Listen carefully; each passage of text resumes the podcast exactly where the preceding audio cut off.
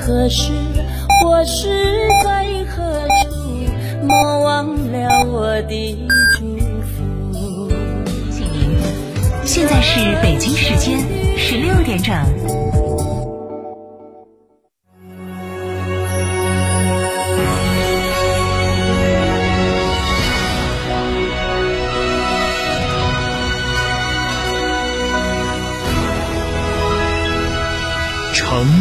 声音，FM 九九点八，成都人民广播电台新闻广播。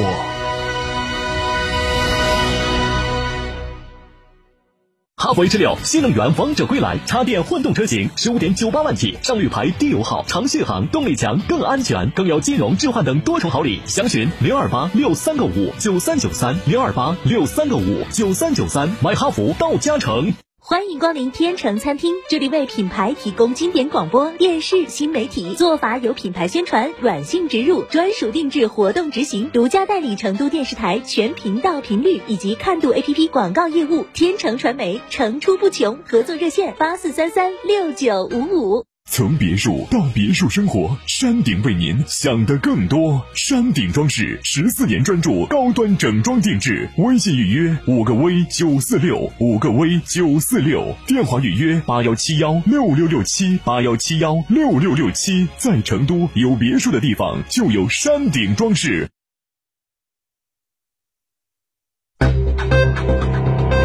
九九八快讯。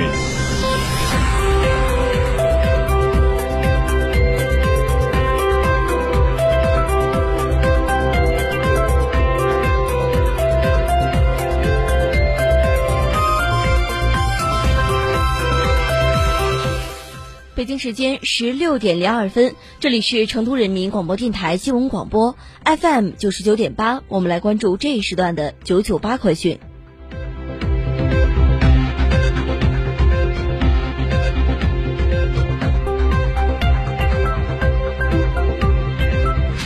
先来关注本地方面的消息。近日，成都市公园城市建设管理局发布了成都首首份。公园城市会爱容增绿调查研究分析报告，该报告依托近半年收集到的两万两千多份问卷，从政策、专业知识、市场发展四个维度，系统调查分析了成都公园城市示范区政策普及季极度、园林绿化建设满意度、专业人才培养及行业监管情况。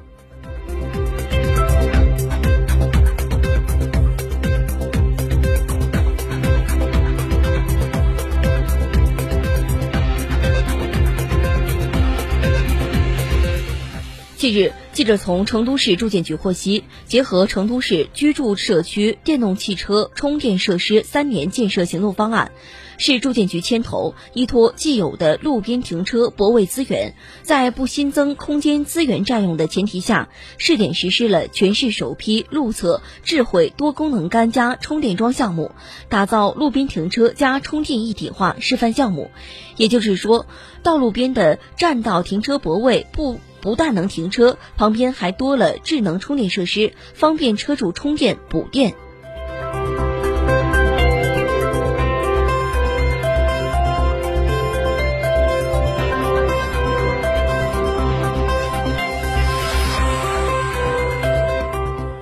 十月十三号，记者从四川省生态环境厅获悉，今年一到八月全省空气质量报告出炉。根据报告，今年一到八月，四川共有四个市进入全国一百六十八个重点城市空气质量排行榜前五十名。这四个城市分别是雅安市排名第二十名，广安市排名第二十八名，南充市排名第三十名，遂宁市排名第三十九名。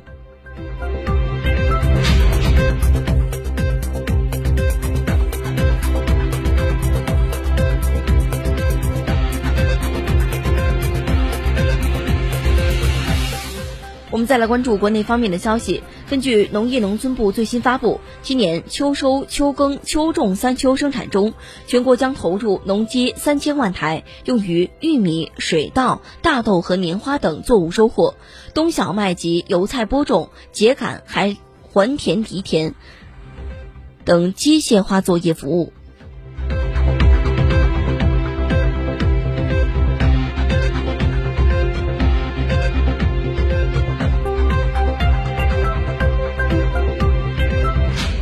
三峡集团十四号发布的消息称。白鹤滩水电站十二号机组顺利通过七十二小时的试运行，正式投入商业运行。这是白鹤滩水电站投产发电的第十三台百万千瓦水轮发电机组。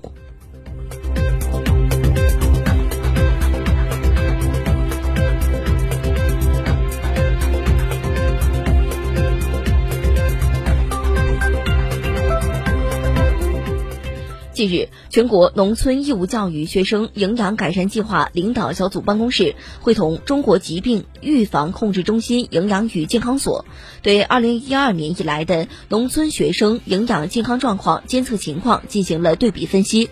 并且对营养改善计划实施效果等开展了综合评价。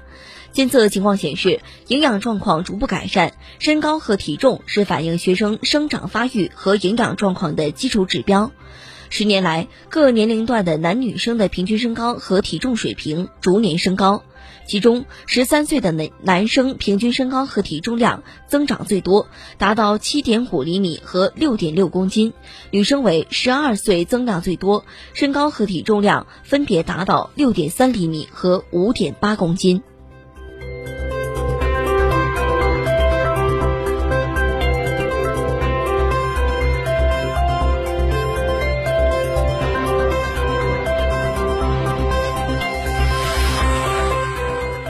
十月十三号，在国务院联防联控机制新闻发布会上，中国疾病疾控中心流行病学主首席专家吴尊友表示，新冠后遗症又叫新冠长期症状。世界卫生组织在二零二一年十月份给出的临床定义，新冠后遗症通常发生在感染新冠发病后的三个月内，可以是急性感染康复后出现某些新症状。或者原先急性感染期某些症状持续存在，症状至少持续两个月，可以反复发生，并且无法由其他诊断来解释。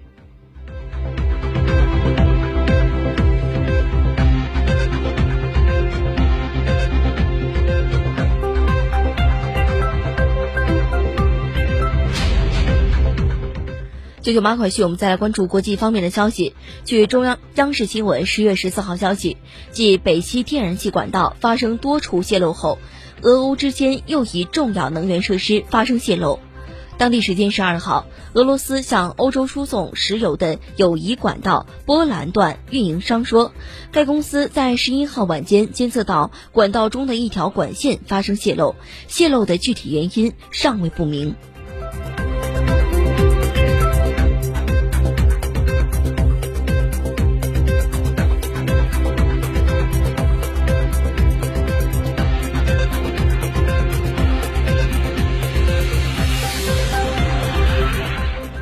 据日本共同社报道，日本全国渔渔业协会联合会当地时间十三号召开会议，会上强调全渔联坚坚决反对核污染水排入海中这一立场丝毫没有改变。该团体人士再次表示，污水入海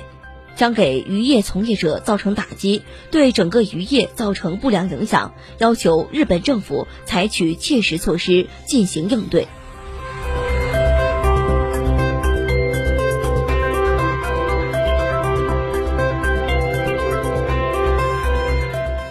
我们再来关注天气。